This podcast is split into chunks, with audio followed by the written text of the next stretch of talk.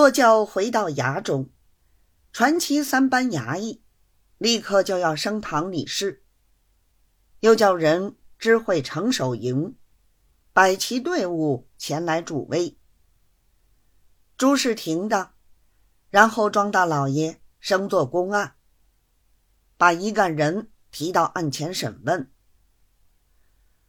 庄大老爷一见这班人，仍旧做出一副愁眉苦脸的情形，对这些人说道：“本县想这些兵勇真正可恶，一定今天要正罚两个。”好替你们伸冤。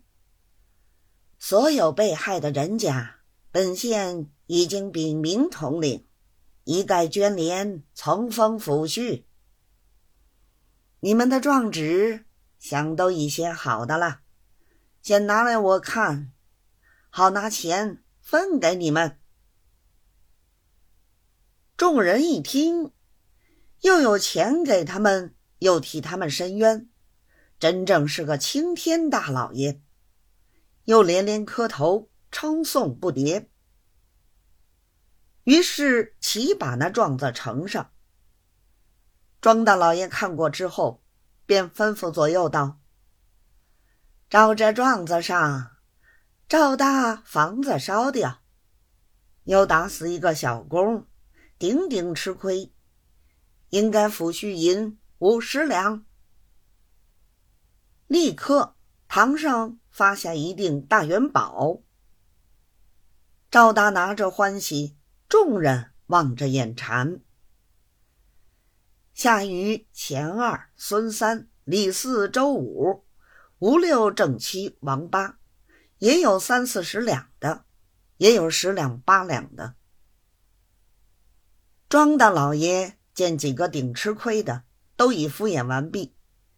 便指着一个人说道：“你说你的老婆女儿被人强奸，这件事情顶大，审问明白，立刻当面拿人杀给你看。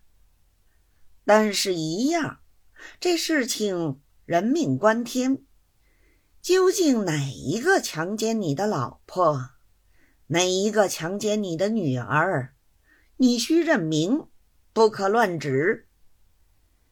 你老婆女儿带来了没有？这人道：“昨天就同了来的。”庄大老爷道：“很好，你老婆不用说，等到把你女儿验过，我就立刻办人。”那人听了无话。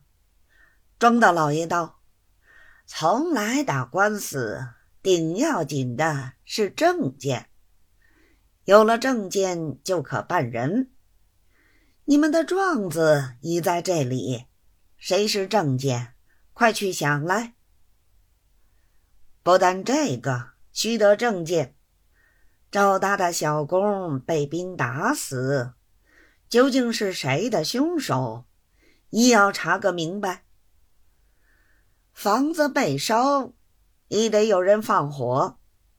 你们快快查出人头，我老爷立刻等着办呢。众人听了，面面相觑，一句对答不上。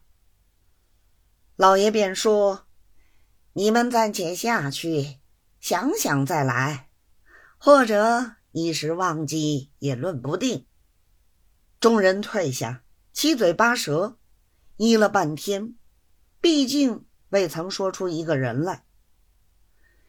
那个女儿被人家强奸的，听说要验，尤其不肯，因此闹了半天，敬其不能重新上堂禀赋。